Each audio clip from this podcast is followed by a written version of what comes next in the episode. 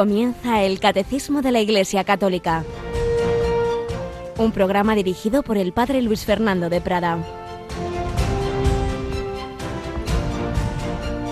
En aquel tiempo dijo Jesús a sus discípulos, Muchas cosas me quedan por deciros, pero no podéis cargar con ellas por ahora.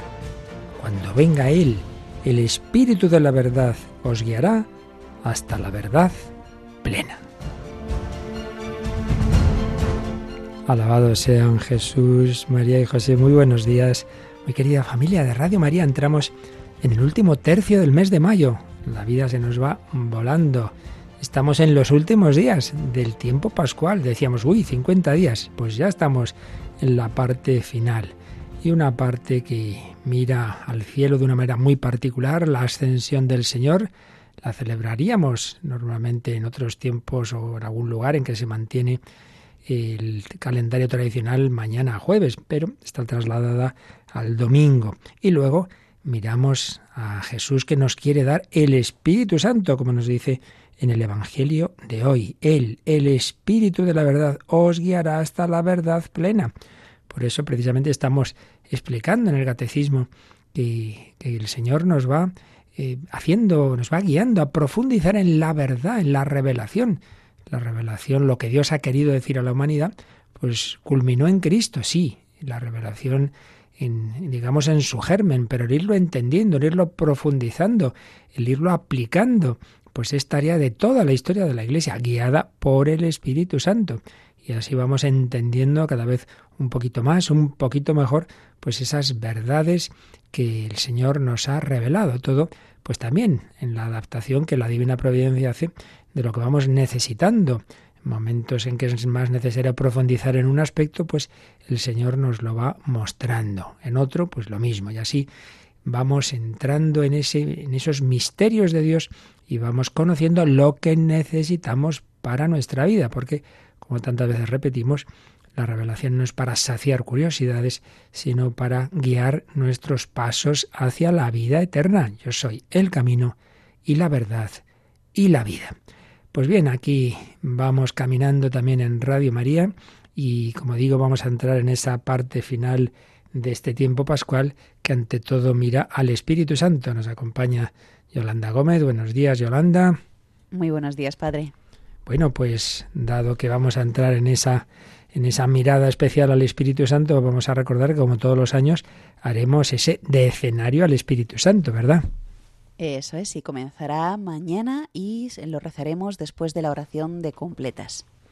Así que eso de las once menos cuarto de la noche, una cosa así, ¿verdad? Once menos diez, pues haremos ese decenario al Espíritu Santo. Recordamos también, lo decíamos ayer, que ya está habilitada esa encuesta que os pedimos siempre que, miréis un poquito y que nos ayudéis a, a, valorar nuestros programas, nos ayuda para ver para el curso que viene cosas que conviene cambiar. Recordamos también eh, dónde se tiene acceso a esa encuesta, Yolanda. Sí, tienen que entrar en la página web de Radio María, www.radiomaria.es, y en la página principal, en la zona de eventos, ahí pueden ver, entre otros, la encuesta. Es eh, clicar sobre donde pone leer más y ahí ya nos, nos lleva a entrar en la encuesta y bueno pues es ir mm, un poco siguiendo los pasos que, que nos va pidiendo y elegir los 10 programas pues que más nos gusta de Radio María elegirlos y, puntuarlos, digamos. Bueno,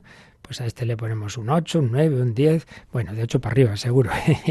bueno, y naturalmente aquellos que dicen, uy, es que estas cosas de Internet, yo no, no estoy ya para meterme en eso. ¿Quién no tiene un hijo, un nieto, un sobrino, un vecino, a un amigo, alguien que le pueda ir dictando, decir, a ver, en esto pon tal cosa, tal otra? Así que, a pedir esa ayuda porque no podemos hacerlo, sería muchísimo tiempo y, también económicamente un, gran gasto el enviar la encuesta postalmente. Ahí la tenéis en internet y siempre nos ayuda. Y finalmente recordamos que entramos en esos últimos días de la campaña de mayo este año, pues más humilde, más sencillita en estas circunstancias tan difíciles, pero no por ello menos entrañable, como ningún año, testimonios preciosos. Anoche, Yolanda, haciendo un ratito, de compartir con los oyentes testimonios y donativos, nos llegaron dos llamadas, un mensaje y una llamada, que la verdad que uno detrás de otro nos, nos conmovieron a Mónica y a mí.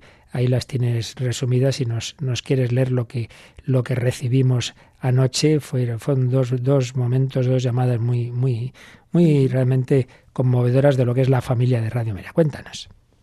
Pues una oyente de Vitoria, de 90 años, llamó para decir que no podía dar ningún donativo, pero que reza a diario por Radio María.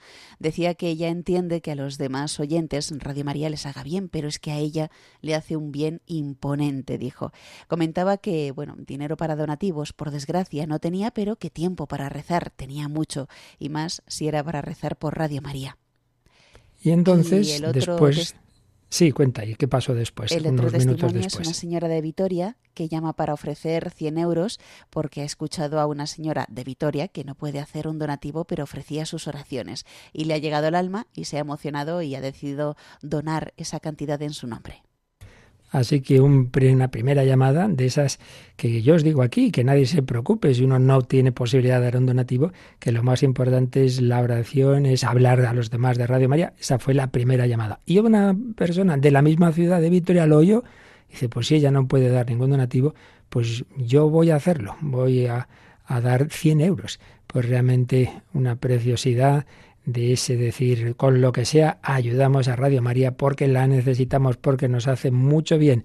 Que tengo posibilidad de un donativo, lo doy. Que no tengo posibilidad de donativo, y aunque lo tenga, claro, ante todo doy la oración y añado el hablar a los demás, el decirles, oye, ¿por qué no pruebas. Muchas personas están descubriendo en estos, estas semanas de confinamiento han descubierto Radio María. También hemos recibido mensajes de personas que decían, yo antes me reía de Radio María y me parecía una tontería y, cada, y me he dado cuenta de mi error. Pues sí, hay que conocer las cosas y cada vez pues son más las personas que ven el bien que les hace. Bueno, no es Radio María, es el Evangelio, es la doctrina de la Iglesia, es la Virgen María, como hizo tanto bien y sigue haciendo, claro, en, en América, en México estamos contando lo que le pasó a aquel indiecito sencillo, humilde, que, recibió las comunicaciones de la Virgen de Guadalupe, tampoco le creían al principio, y luego pues, pues el, cuando la Virgen hizo ese inmenso milagro de, de, esa su imagen en la tilma de, del indio,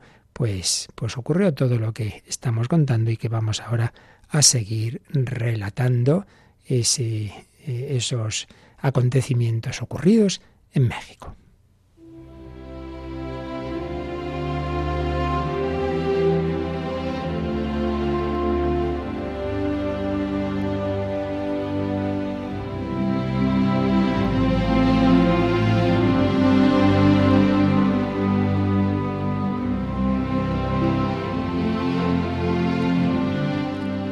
La Virgen de Guadalupe y San Juan Diego.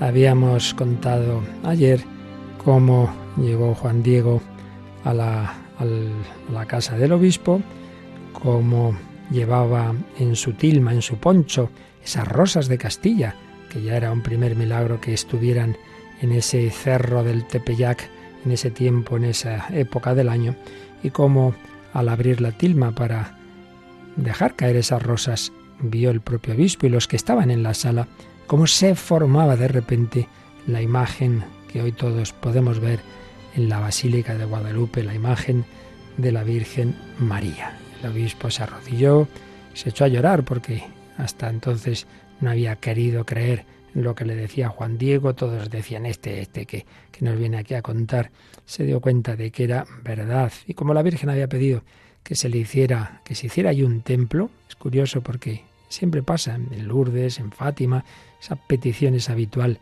de un lugar, de un templo, que luego se convierten en los santuarios más visitados del mundo. Lourdes, Fátima, Guadalupe. De Guadalupe es tremendo, millones y millones de personas. Pues bien, entonces le dice, bueno, pues dinos dónde es el sitio donde tenemos que hacerlo. Y ahí seguimos leyendo este relato, que se hizo enseguida de lo ocurrido. ¿No bien Juan Diego señaló dónde había mandado la Señora del Cielo que se levantara a su templo, pidió licencia para irse. Quería ahora ir a su casa a ver a su tío Juan Bernardino, el cual estaba muy grave cuando le dejó y vino a llamar a un sacerdote que fuera a confesarle y disponerle. y le dijo a la Señora del Cielo que ya había sanado. Recordemos que la aparición en la que están esas palabras tan bellas de no estoy yo aquí, que soy tu madre, pues ocurre cuando tiene eh, cuando Juan Diego se le dice a su tío que se está muriendo y que va a buscar a un sacerdote y, quería esquivar la aparición de la Virgen para ir directamente al sacerdote. Es cuando la Virgen le dice que no, que tranquilo, que, que su tío se ha curado. Entonces dice, bueno, pues ya no, le tengo ahí pendiente de visitar a, a, mi tío y es ahora entonces cuando, cuando va a verle y del cual le había dicho la Virgen que ya había sanado. Pero no le dejaron ir solo, sino que lo acompañaron a su casa y al llegar vieron en efecto a su tío que estaba muy contento y que nada le dolía. Se asombró mucho de que llegara acompañado y muy honrado su sobrino. Claro, hasta ese momento le menospreciaban y cuando habían visto que le había hablado la Virgen María de todo lo ocurrido, era ya todo el mundo muy amigo de Juan Diego. Le preguntó la causa de que así lo hicieran y le honraran mucho. Le respondió su sobrino que cuando partió a llamar al sacerdote que le confesara y dispusiera, se le apareció en el Tepeyac la Señora del Cielo, la cual, diciéndole que no se afligiera, que ya su tío estaba bueno, con que mucho se consoló, le despachó a México a ver al señor obispo para que le edificara una casa en el Tepeyac. Manifestó su tío ser cierto que entonces, en ese momento en que la Virgen le decía eso, entonces le sanó y que él también la vio, del mismo modo en que se parecía a su sobrino, sabiendo por ella que le había enviado a México a ver al obispo. Pues qué maravilla, como la Virgen María se manifiesta a los humildes, a Juan Diego y a su tío, curando a su tío, enviando a Juan Diego al obispo.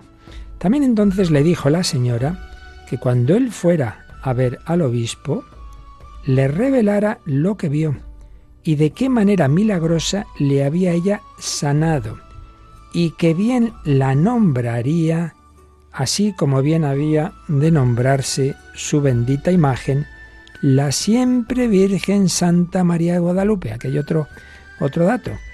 Es al tío al que le dice, cuando tú veas al obispo, le dices que el nombre con que me tenían que llamar es la siempre Virgen Santa María de Guadalupe. Un nombre que ya conocían los españoles, claro, porque no nos olvidemos que antes históricamente que la Guadalupe de México teníamos nuestra Guadalupe en Extremadura, de donde muchos que partían para América iban a encomendarse a la Virgen María, allí en ese santuario de Extremadura. La siempre Virgen Santa María de Guadalupe. Trajeron luego a Juan Bernardino una presencia del señor obispo, a que viniera a informarle y a testiguar delante de él. A entrambos, a él y a su sobrino, los hospedó el obispo en su casa algunos días, hasta que se erigió el templo de la reina en el Tepeyac, donde la vio Juan Diego. Entonces ya erigido ese primer templo, ahora hay una nueva basílica, claro, inmensa, erigido ese primer templo, el señor obispo trasladó a la iglesia mayor la santa imagen de la amada Señora del Cielo, la sacó del oratorio de su palacio, donde estaba inicialmente, cuando ya se formó esa imagen en casa del, obispo en su palacio, pues claro, la puso en su capilla, pero ahora ya la trasladó a donde había dicho la Virgen, para que toda la gente viera y admirara su bendita imagen. La ciudad entera se conmovió, venía a ver y admirar su devota imagen y hacerle oración. Mucho le maravillaba que se hubiese aparecido por milagro divino porque ninguna persona de este mundo pintó su preciosa imagen. Y así es. Ya contaremos otro día pues, los estudios científicos que se han ido haciendo en el siglo XX y XXI y todos realmente son asombrosos. Una imagen sin explicación humana. Otro milagro para nuestro mundo supuestamente científico y escéptico que está ahí a la vista de todos. La imagen y la tilma de la Virgen María, Santa María de Guadalupe, que se manifestó a los humildes, a los sencillos, para enseñarnos que tengamos esa actitud de sencillez y de humildad si queremos llegar al reino de los cielos.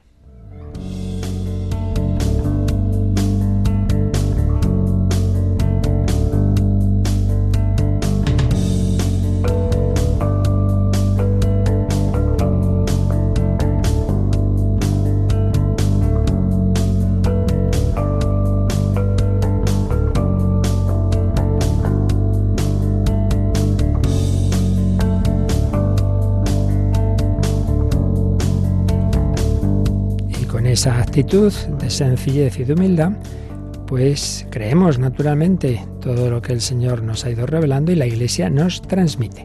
Recuerdo que estamos ya en la síntesis final de los bastantes días que hemos dedicado a exponer lo que el catecismo resume de la doctrina bíblica, de la tradición y del magisterio de la Iglesia y de los santos sobre el purgatorio. Estamos ya en la síntesis final que hicimos en primer lugar con una catequesis de San Juan Pablo II cuando él fue comentando el credo y que ya para terminar estamos haciendo con con la exposición resumida de, del tratamiento que da el tema del purgatorio José Rico Pavés, que antes de ser consagrado obispo, pues ya era un gran profesor de teología y tiene un tratado de escatología. Y os decía como aquí, así como en las catequesis que hemos ido haciendo en base a los números del catecismo, pues hemos ido tocando los puntos según iban saliendo, pero no están, digamos, sistemáticamente ordenados. Aquí estamos siguiendo ese orden que se suele seguir en los manuales de teología conforme a lo que se llama el método genético, que significa pues ver la génesis, el desarrollo genético, pues igual que un bebecito que va creciendo, se va formando, vamos viendo ese desarrollo, pues también pasa con las verdades de la fe.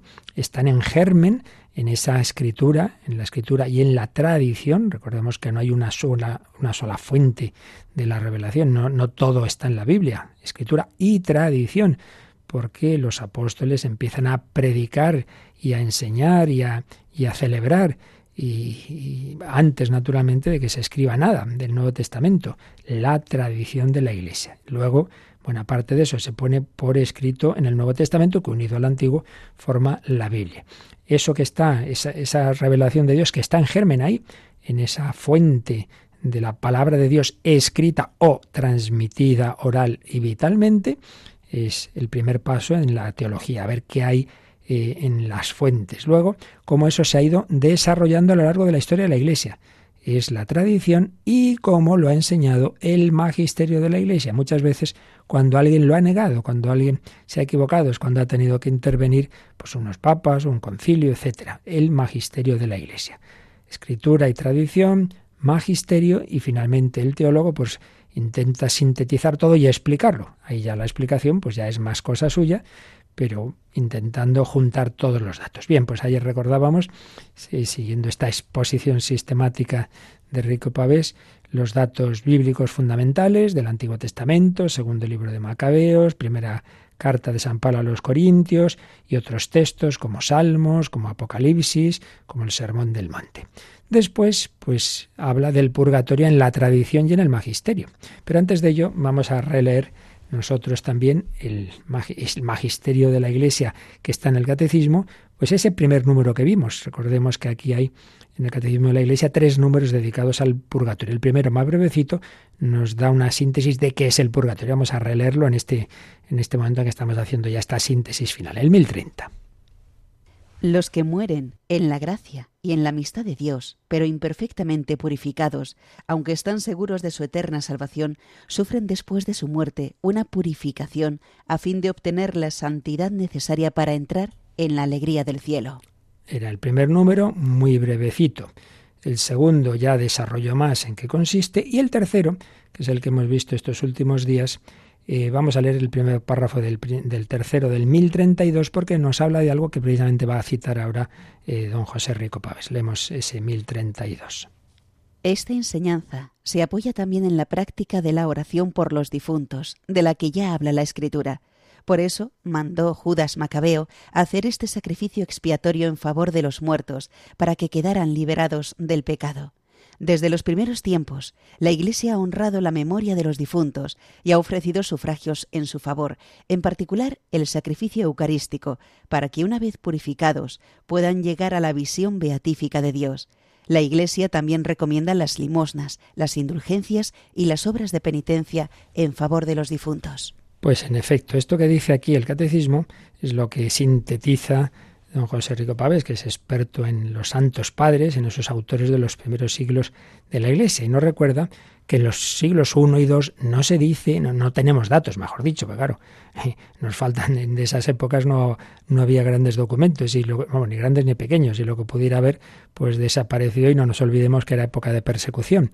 Entonces no sabemos que, hubiera una, exposición, una enseñanza explícita del purgatorio, pero sí sabemos lo que aquí nos ha dicho este número, y es que desde siempre existió la costumbre de orar por los difuntos. Por ejemplo, Tertuliano eh, ya señala que se ofrecía la Eucaristía por ellos. Cipriano, San Cipriano, en el siglo III hubo aquel problema de cuando había persecuciones, siempre había algún porcentaje de cristianos que ante las torturas y tal cedían y, y entonces pues pues dejaban de lado la fe, luego claro, acababa la persecución y mira, este, este, eh, unos murieron, este le torturaron y estos en cambio, estos fueron traidores. Entonces se arrepentían y había quien decía, pues no señor, no se les, no se les deja ya volver a la iglesia. Y decía, hombre, no, han, han, cometido un pecado, pero, pero el Señor tiene misericordia. Eso es lo que llaman los lapsi, los caídos. Pues bien, hablando de ellos, San Cipriano decía que también, que también, en efecto, después de un pecado grave,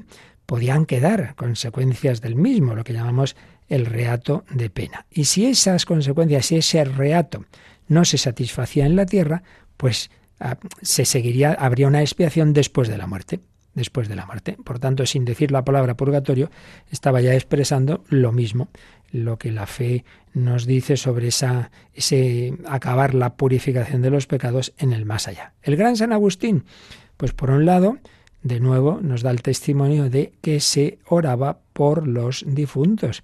Recordemos que, incluso él tiene, eh, nos cuenta en las, en las confesiones, nos cuenta, y, lo, lo, leímos también en algún día, como su madre, su madre, cuando ya veía que se moría, les decía, mira, a mí enterrarme donde queráis, pero lo que me importa es que me tengáis presente ante el altar del Señor. No aparece en esta parte del catecismo, pero aparece en otra más adelante, lo leímos.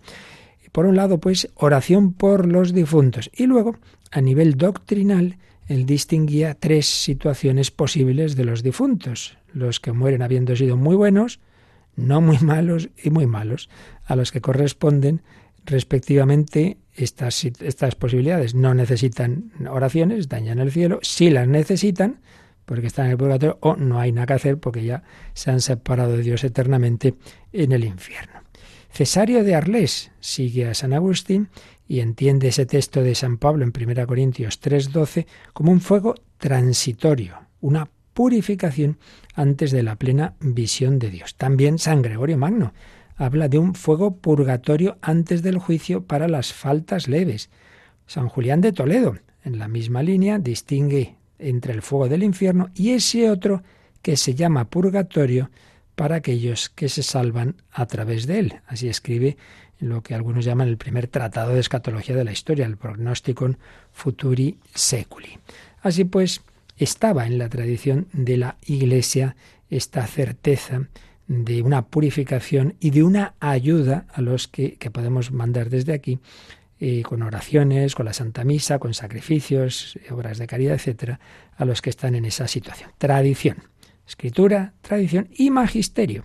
Entonces, en el magisterio de la Iglesia, nos recuerda José Rico Paves una carta de Inocencio IV al obispo de Frascati, que es el primer documento del magisterio que emplea el sustantivo purgatorio, purgatorio, y que lee también el primer documento magisterial que entiende ese texto de San Pablo en 1 Corintios referido al purgatorio pero sobre todo será el segundo concilio de Lyon, estamos hablando del año 1274, que buscaba la unidad con los orientales. Siempre estuvo ese tema, ese, cisma de Oriente, y una de las cosas en que había distinción era en esto, en que algunos en Occidente decían que, que, el purgatorio, pues insistían en verlo como una especie de casi parecía para algunos como si fuera un infierno temporal, con fuego, de una manera, eh, pues eso, como unos castigos. Y los orientales decían, no, no, no, no,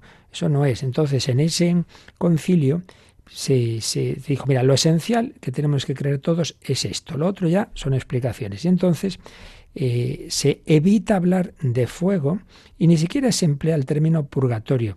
Se va a tomar este término, penas purgatorias o purificantes. Mira, eso es lo que está claro, eso es lo seguro. Luego ya que en Occidente lo expliquen de una manera, Oriente de otra, bueno, pero lo esencial, lo que nosotros tenemos que mantener en la fe católica es que hay unas penas que nos purifican, que hay una, forma de purificación que de alguna manera, si son penas, será dolorosa, pero que, que no tiene, no es, eh, no, no, tiene nada que ver con el fuego del infierno, sino que es para prepararnos, para purificarnos a las almas que ya han muerto en caridad, también se dice. Por tanto, que son personas buenas, que son almas buenas, que tienen el amor de Dios. El gran documento sobre la escatología de cuando uno muere es un documento del Papa Benedicto XII que se llama Benedictus Deus, de 1336. Este es un documento que se llama Escátedra, definitivo, de fe. Bueno, ahí sobre todo nos vamos a hablar del cielo, del infierno, ya lo veremos, ya lo vimos en la parte del cielo. Pero respecto al purgatorio se afirman dos cosas. Uno, la necesidad de purificación antes de la visión de Dios para los que mueren con pecados veniales y que esa purificación tiene lugar después de la muerte y antes de la visión de Dios, antes de la resurrección. Es esa escatología intermedia que decíamos entre la muerte y el, final del mundo, cuando venga, vuelva Jesucristo y resucitemos. Luego, Concilio de Florencia, del 1439, pues muy parecido al segundo de León, también para buscar la unidad con los orientales y lo mismo. No habla de fuego ni de purgatorio, sino de penas purificatorias. Añade, respecto al cielo, que la visión de Dios es una visión del Dios uno y trino, y que esa visión es según los méritos. Esto también lo vimos. Según una persona se haya acercado a amar más o menos a Dios, pues claro, ese amor de Dios de esta vida se convierte también en una mayor o menor capacidad de disfrutar de Dios en el cielo. Llegamos a la herejía luterana. Lutero al principio no negaba el purgatorio, sino que se pudiera probar por la escritura, pero luego lo acabó negando por su manera de entender la justificación por la sola fe. Esto ya lo, ya lo explicamos. Como él piensa que, que el Señor, la justificación no nos transforma por dentro, sino que simplemente es que cuando uno pues se apoya en Cristo, pues bueno, el Padre mira a Jesucristo, mira los méritos de Cristo y digamos que hace la vista gorda ante los pecados del hombre, pero dejando que ese hombre siga por dentro corrompido. Es esa capa de nieve que cae sobre el estiércol, el estiércol sigue ahí, pero el hombre no es transformado.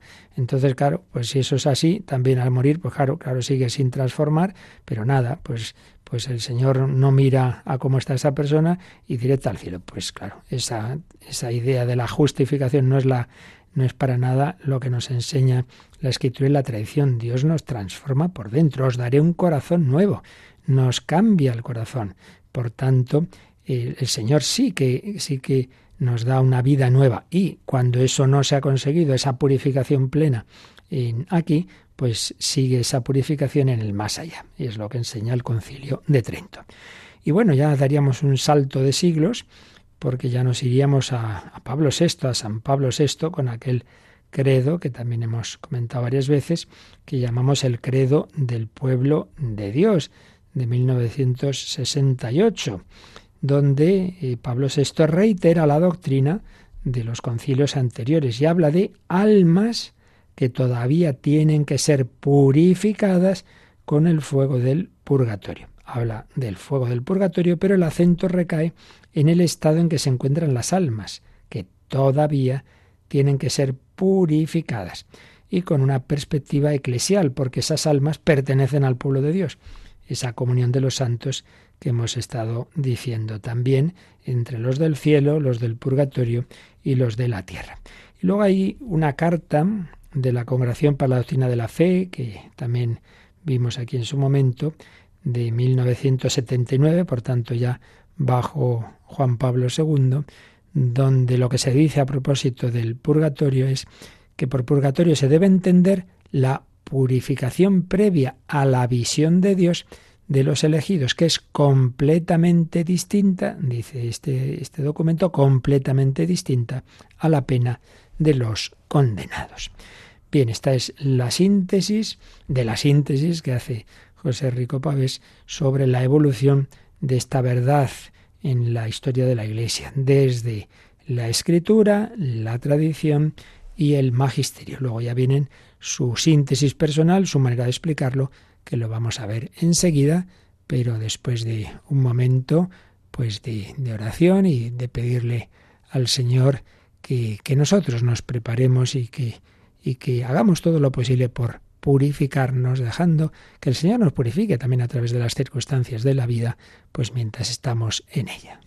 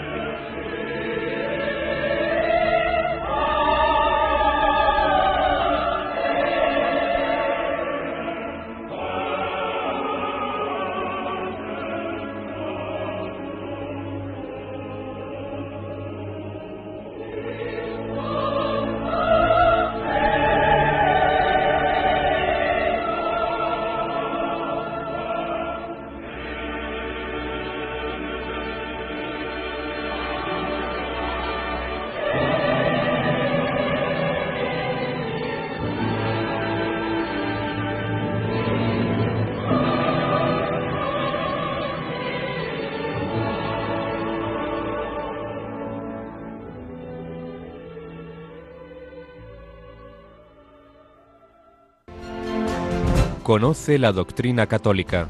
Escucha el catecismo de martes a jueves de 8 a 9 de la mañana y los sábados a la misma hora profundizamos en los temas tratados en el programa En torno al catecismo.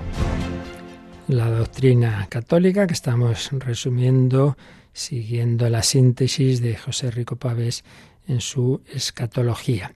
Siempre debemos tener claro en cualquier punto, ya lo hemos dicho muchas veces y lo seguiremos diciendo, que hay que distinguir lo que es el dato de fe, lo que es seguro, lo que la Iglesia garantiza porque es importante para nuestra vida y lo que ya son maneras de entenderlo, explicaciones que uno le puede ayudar más una a otra, pero que son lícitas ellas. Entonces, después de este recorrido que nos ha hecho por la escritura, la tradición y el magisterio, pues la conclusión eh, de, don José Rico Pavés es esta, que la Iglesia lo que ha definido claramente son estos dos puntos, que hay un estado de purificación, una purificación previa a la visión de Dios para los que han muerto en gracia, para los que han muerto en la amistad con Dios, pero no plenamente preparados, no plenamente purificados. Y segundo, que esa purificación se realiza por medio de penas purgatorias, que son algo completamente distinto a las penas del infierno.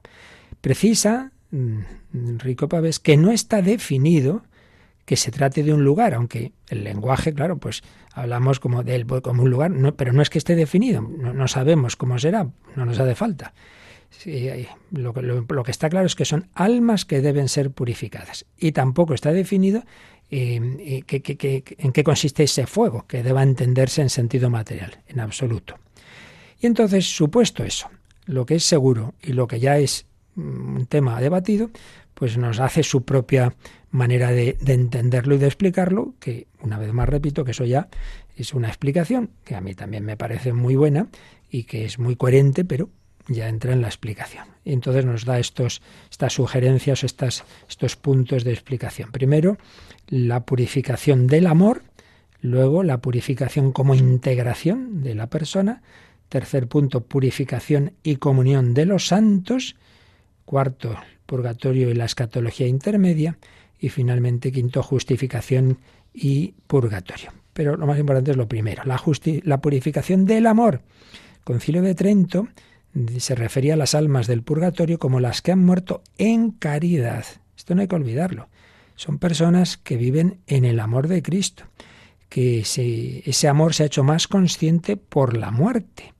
Entonces, al morir esa persona que aún tiene restos de pecados mortales o aún tiene pecados veniales, ella misma se da cuenta de que no puede entrar en comunión plena con Cristo, necesita que ese amor sea purificado. Pusimos el ejemplo de uno que se va a casar pero se da cuenta de que ha hecho cosas en su vida, que tiene mala salud, que por culpa de sus pecados, que prefiere sanarse antes de, de casarse. Pues algo así. El amor al Señor pues hace que uno mismo se dé cuenta de que necesita mm, preparar su, su alma y, y, por otro lado, pues claro, duele, duele porque, porque uno ama al Señor y quiere estar ya con Él y no puede. Entonces ese amor impedido, pues sería lo que genera ese dolor, un dolor que purifica. Y es, como hemos visto, que básicamente lo entendió, pues las iluminaciones que tuvo Santa Catalina de Génova. Estuvimos viendo ese tratado del purgatorio, un fuego de amor, cual es también muy coherente con lo que han enseñado místicos como San Juan de la Cruz, que nos habla de la llama de amor viva que purifica el alma para que llegue al amor perfecto de Dios, tanto aquí en la tierra, ojalá, como después de la muerte, si uno no hubiera terminado esa purificación. Entonces, hay un cierto paralelismo entre las noches, esas noches oscuras que se pasan aquí, que pasan los místicos, noche del sentido, noche del espíritu, y la noche y la purificación pasiva del purgatorio. Por tanto, primer, primer matiz que es que podemos explicar esa, purificación a través de un amor, de un amor grande, pero un amor que, que se ve retrasado en la consumación de esa, de esa boda, por así decir, por usar la misma terminología bíblica, con el esposo que es Cristo. Segundo, una purificación como integración. ¿Qué quiere decir esto? Pues creo que todos lo podemos entender por experiencia. Muchas veces, por desgracia, andamos como muy, digamos, descuajeringados. Pienso una cosa, siento otra, voy a hacer no sé qué y no la hago. Ya lo decía San Pablo, no me entiendo. No hago el bien que quiero, sino el mal que no quiero. Mañana me voy a levantar temprano y primero voy a hacer oración, luego esto. Nada, suena el despertador, uy, qué sueño y tal. No me hace caso mi cuerpo. Nos falta esa unidad psicológica. Pues bien, eh, el Señor quiere. el santo pues es el que ha conseguido que, que toda su psicología esté integrada, toda ella. Eh, cumpla la voluntad de Dios, amarás al Señor tu Dios con todo tu corazón, con toda tu mente, con todo tu ser. La personalidad del santo es toda y entera de Cristo, toda y entera de Cristo. Es Cristo quien vive en mí, dice San Pablo. Pues bien, cuando eso no lo hemos conseguido aquí, para que esa integración se, se produzca, seamos divinizados en cuanto que recibimos que esa gracia de Dios, esa gracia de Dios que nos va eh, transformando, pues ese proceso terminaría, si no lo hemos hecho aquí en la tierra, terminaría en el purgatorio. Purificación como integración. Tercero, purificación y comunión de los santos. Y es que todas las verdades católicas tienen que ver una con otra, porque la verdad es armónica, es sinfónica. Entonces, Vemos que la Iglesia siempre rezó por los difuntos, lo hemos estado viendo, y eso qué fundamento tiene, hombre, pues que los lazos de la caridad no se destruyen ni siquiera con la muerte. Rezar por los difuntos implica reconocer que existe una comunión beneficiosa para nosotros, porque nos ayudan desde el cielo, para los del purgatorio, porque les podemos ayudar desde aquí, incluso, pues aunque esto no esté definido, pero sí que vimos que había en, un par de números de catecismo que hacen alusión a que también creemos que pueden interceder por nosotros desde el purgatorio. Por tanto, esta es una verdad que tiene un sentido eclesial. Esto es muy bonito. No somos islas, decía, recordemos, Benedicto XVI en Espesalvi, que no somos mónadas, esa expresión de un filósofo alemán Leibniz, que veía a cada uno como una especie de isla aislada. No, no, no, no, no. Las almas no cumplen su destino de manera solitaria, sino ligadas a todo el cuerpo místico de Cristo, ayudadas por los sufragios de los fieles y de los santos. Purificación como purificación, perdón, purgatorio como purificación del amor, como integración, como expresión de la comunión de los santos, purgatorio y escatología intermedia. Esto nos recuerda esa verdad que vimos de que hay esa fase del más allá eh, entre que una persona muere y que resucite al final de los tiempos. Purgatorio es solo para esa fase intermedia. Ya al final de todo no quedarán más que las dos opciones, o haber aceptado la invitación de Dios a su banquete eterno, a su amistad, que llamamos el cielo, o haberlo rechazado, que llamamos infierno. Ahí ya no queda el purgatorio. Y finalmente, último punto de esta síntesis, justificación y purgatorio, que ya lo hemos venido a decir antes, cuando recordábamos que Lutero negó el purgatorio también con coherencia, porque claro, si él pensaba que, Dios nos justifica simplemente pues como mirando a otro lado, ¿no? No fijándose en nuestros pecados, sino mirando a Cristo, pero que realmente el Señor no nos cambia por dentro, pues claro, entonces, ¿para qué hablar de purificación ni aquí ni allí? El hombre, en cambio, el Concilio de Trento afirmó que el hombre se justifica por la gracia de Dios que nos va transformando, pero que esa transformación, si no colaboramos del todo, pues puede no haber acabado aquí en la tierra quedan pecados veniales, quedan consecuencias de los pecados graves, entonces esa persona necesitaría completar su conversión haciéndola plena y ferviente. Y esas huellas que han quedado de los pecados en el alma, pues son las que se van quitando, se van purificando en el purgatorio, que sería, señala Rico la oportunidad de reconvertir toda nuestra persona antes del encuentro con Dios. Y concluye su explicación con esta frase. No se entiende el purgatorio como un infierno en pequeño o como un castigo de Dios, sino que es la necesidad misma de purificación de aquellas heridas que el pecado deja en nosotros, a no ser que hayamos muerto ya santos y purificados. Claro, ese sería el ideal, ¿verdad? Haber muerto ya santos y purificados. Pero si uno no llega hacerlo del todo, bueno, pues el Señor en su misericordia le da esa, esa nueva oportunidad de acabar de hacer esa purificación tras la muerte. Bueno, pues con esto ya terminaríamos esta exposición un poquito larga dentro de lo que cabe porque es un tema importante y que por desgracia estas verdades del más allá pues se conocen muy poquito y nos hacemos muchos líos y son muy importantes.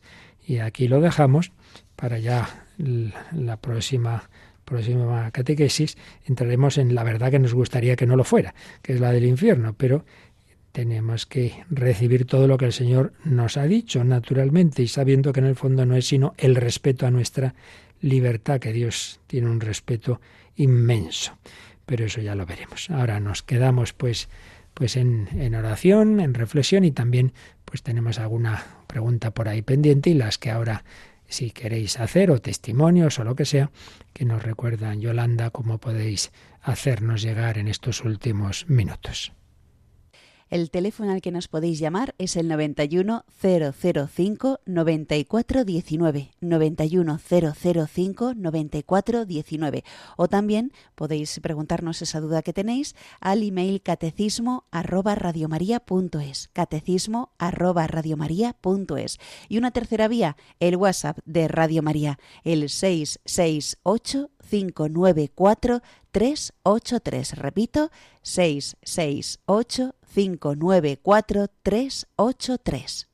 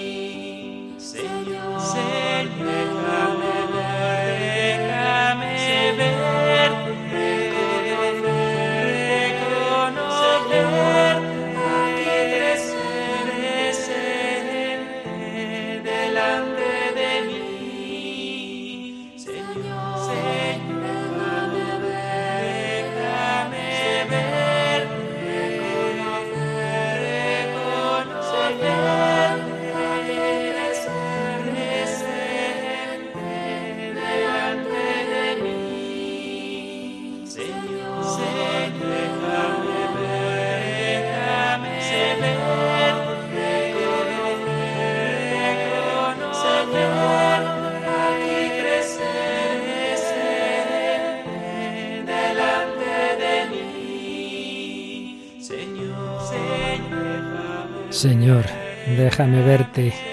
Eso es el cielo, contemplar a Dios cara a cara. Eso es lo que se retarda si no somos fieles a su voluntad, si no nos dejamos purificar. Por eso tendrán esa pena, tendremos esa pena el purgatorio si no hemos si hemos retrasado ese encuentro, pero invocamos esa misericordia del Señor.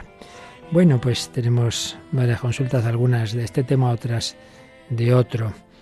Dice una persona, si el sacerdote no nombra al difunto y yo sí estoy ofreciendo la Eucaristía por él, ¿esto es litúrgicamente válido? Hombre, claro, vamos a ver, aquí hay que distinguir. Por un lado, una persona va a misa y reza por un difunto, por supuesto. Esa es la oración del fiel, que es también parte de esa celebración. Otra cosa es la intención del sacerdote. Son las dos. Puede tenerlo uno, puede tenerlo el otro, pueden tenerlo los dos. Por tanto, válido siempre es. Ahora, segunda cuestión. No es necesario que el sacerdote nombre al difunto para que sea su intención. Eso a veces Hace, decía un compañero mío, dice, hombre, que Dios no es tonto. Si yo ya tengo la, el sacerdote, tengo la intención, no se preocupe, que voy a ofrecer la misa por su padre. Ay, pero no lo ha mencionado. Pero hombre, que Dios ya lo sabía. O sea, que en eso no hay que hacerse líos. Lo importante es que tenga la intención. Si se menciona, hay personas que parece que si no se menciona ya no ha valido. Hombre, no, no es así. Bueno, después dice otra pregunta. ¿Las almas del purgatorio pueden oír nuestros pensamientos? Oí que no entonces la pregunta es, cuando yo hablo a mi hermana difunta, ¿tengo que hacerlo en voz alta para que me oiga? Porque yo hasta ahora hablaba con ella en silencio en el pensamiento. Bueno, en primer lugar, vuelvo a repetir una vez más que estas son esas preguntas que yo no puedo responder con certeza porque ya habéis visto qué es lo que sabemos seguro y lo que no. Entonces, este tipo de cosas, pues mira, no hay cosas que, que Dios no nos ha dicho. Entonces, eso, ¿hasta qué punto nos podemos comunicar o no? No tenemos ningún dato sobre eso. Hay que distinguir, en primer lugar, no sabemos si esa persona está en el cielo o en el purgatorio. Suponemos que no en el infierno, desde luego. Entonces, hombre, sería distinto en el cielo. Pero en cualquier caso, Dios no nos ha dicho que tengamos una comunicación directa en el sentido de que nos oigan. Esto no está dicho en ningún lado, tampoco está negado. Por eso digo que yo aquí tampoco responder mucho, pero desde luego no está dicho. ¿Qué está dicho? Que podemos rezar por y que ellos rezan por, que nos ayudamos mutuamente con la oración. Eso sí, pero el hablar, pues, pues no, solamente eso será a través de Dios. Es decir, si Dios quiere que el de aquí o el de acá sepamos algo, nos lo comunicará, se lo comunicará, si Dios quiere. Pero no como porque yo lo piense, ni, ni por hablar en alto, no, en absoluto. No es tema de que hablando en alto, desde luego por pensamiento no, porque ni los ángeles saben lo que pensamos, ¿eh? Eh, eso solo Dios, lo que hay en el interior de nuestro pensamiento. Pero no, no se arregla con hablar en alto, porque no es un tema de que estén aquí al lado y entonces doy la voz y me oyen. No, es que es otra dimensión. Entonces solamente si Dios quiere, le llegará algo. Entonces yo no lo sé. Si en ese caso o en otro Dios lo quiere dejar de querer, que no lo sé. O sea, que no podemos esas cosas responder. Entonces, ¿qué hay que hacer? Pues rezar. Y bien, pues internamente decir, pues hombre, yo le diría esto, pero dejarlo en manos de Dios. No, no nos amemos más líos, porque si Dios no nos ha explicado más es porque no hace falta. Entonces, lo importante es la comunicación de oración. Y si Dios quiere y viene bien que uno sepa algo, pues no se preocupe que ya se lo hará saber, pero sin más, sin más, sin más líos. Y luego ah, nos preguntaron ayer que eran las misas gregorianas. Ya dijimos que era una, cosa, era y es el decir 30 días seguidos una misa por un difunto. Entonces no tiene una indulgencia especial. Lo que pasa es que, bueno, hay la, la tradición de que eh, tiene una especial eficacia. Bien, hoy día no es tan fácil porque ahora haber mucho menos sacerdotes, pues como que un sacerdote pueda estar todo un mes diciendo la misa solo por un difunto, pues hombre, no, no es fácil, ¿verdad? Y no hay que preocuparse, que, que Dios ya ve ese deseo y esa intención. Entonces preguntan ahora, ¿yo puedo escuchar misa? Las misas gregorianas puedo hacerlas por mí, ¿me sirve para cuando yo muera?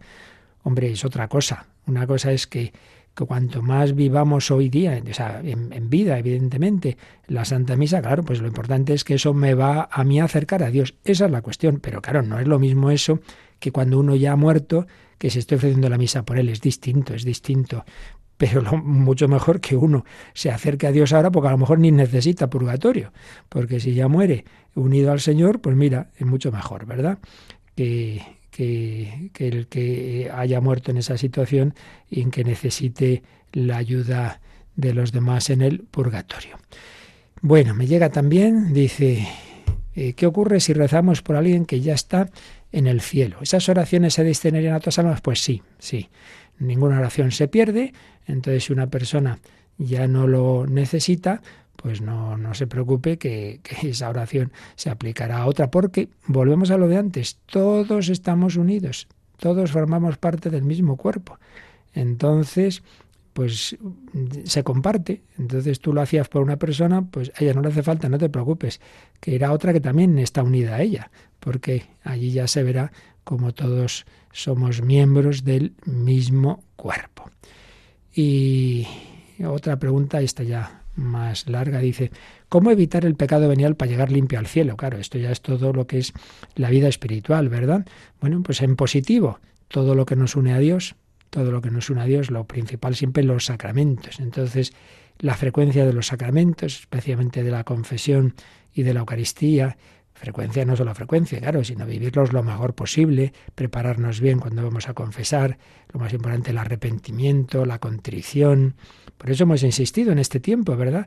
En el acto de contrición, que incluso aunque uno no pueda confesar, si hace un acto de contrición verdadero, de amor de Dios, queda perdonado y viceversa. Si uno se confiesa, pero fríamente y sin arrepentimiento y sin contrición, pues esa confesión podría no tener valor. Lo principal es el arrepentimiento. Confesión, Eucaristía, la oración, la palabra de Dios, estáis limpios por la palabra que os he hablado, dice Jesús en la última cena, y todas las buenas obras, todo eso nos va uniendo a Dios. Pero ante todo es el Señor, la obra tiene que acabarla Él. Eso es lo que decimos las noches pasivas.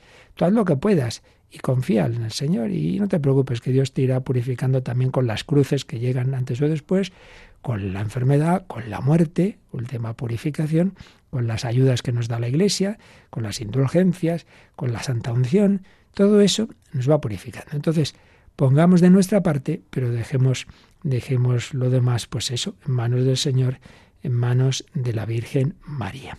Y luego, ya pasando a otro tema, comentábamos, hablábamos ayer del rosario y os decía que también había alguna pregunta sobre esas cuentecitas, esas cinco cuentecitas que aparecen en, los rosarios y que hay distintas explicaciones. de hecho, os he preguntado y he recibido varias. Una, la que yo os decía, esas oraciones Virgen Purísima, Castísima, antes del parto, hija de Dios Padre, Madre de Dios Hijo. Otras, pedir que aumente el Señor nuestra fe, esperanza, caridad. Bueno, a ver, el lunes que viene, en el programa, otro programa de un servidor, Vida en Cristo, a las 11 de la mañana, voy a empezar algunas, algunos programas dedicados precisamente al rosario. Y el primero va a ser la historia del rosario.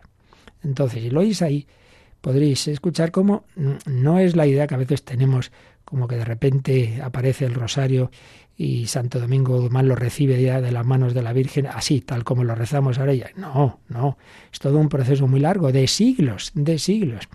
Y mm, con muchas variantes, muchas variantes.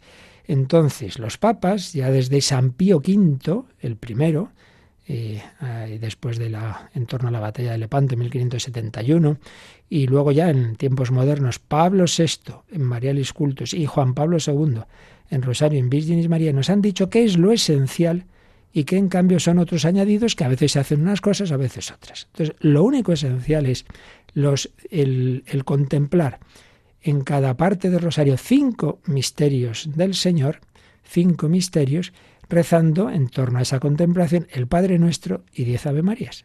Cincuenta Ave Marías y la contemplación de cinco misterios. Eso es lo único esencial.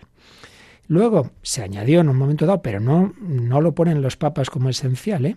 El, las letanías y las salves sin nombre. Bien, si se puede, muy bien, pero no es esencial. Y luego según las costumbres, se añade este Padre Nuestro, bueno, como esto puede tener indulgencias, vamos a rezar para ganar las indulgencias, rezamos por el Papa. Eh, añadimos esas tres Ave Marías por esto, añadimos el credo, añadimos esto, lo otro, esta ejaculatoria, María Madre de Gracia, Fátima, oh Jesús. Bueno, todo eso depende. Hay sitios en que se dice Ave María Purísima, hay sitios en que dice... Todo eso está estupendamente si uno puede, pero no es esencial. Por eso, por eso, lo esencial es solo lo que os he dicho Entonces había una pregunta, ¿por qué se ha quitado, por qué se ha quitado esas tres? No, no es que se haya quitado, es que eso es una costumbre que también había en mi, en, mi familia, etcétera, y está muy bien, pero no es esencial.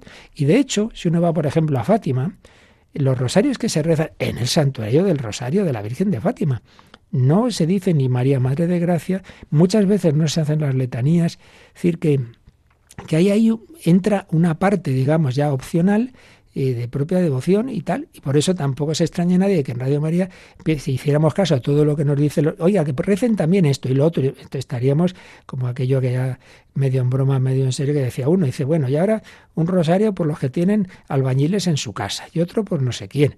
O eso que se cuenta, que me parece que, que fue verdad, ¿eh? que en, un, en unas misiones pues estaba el sacerdote predicando el, el Via Crucis y si tuvo que le avisar una cosa urgente, le dejó un catequista encargado, tú sigue haciendo las estaciones, que ahora vuelo, tardó mucho, cuando volvió ya no sabía qué inventar el pobre catequista, dice, bueno, eh, estación 37, la Verónica se casa con el Cirineo, bueno, madre mía, ¿no? Bueno, eso ya digo, yo lo he oído contar como cierto, no sé, sería así o sería una broma, pero es verdad que a veces, pues una cosa y otra, y hay gente que dice, bueno, este rosario de, tres cuartos de hora, no puede ser, por eso en Radio María pues hemos cogido lo esencial y algunas cositas más que podrían ser otras, pero quede claro. Y bueno, el lunes que viene a las 11 lo explicamos con más detalle.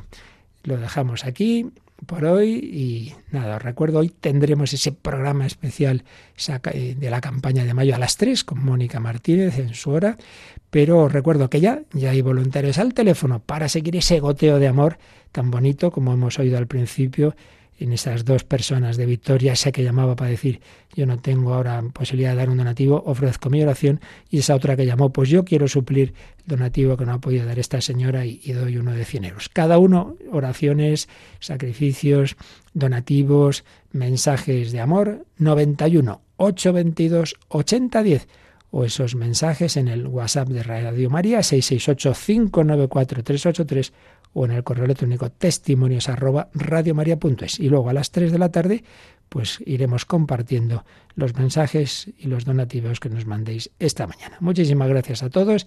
Seguimos en oración.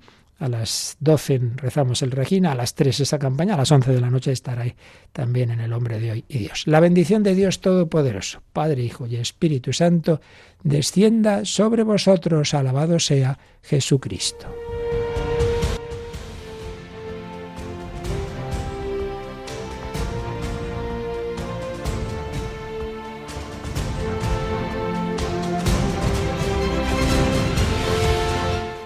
Escuchado en Radio María el Catecismo de la Iglesia Católica, un programa dirigido por el Padre Luis Fernando de Prada.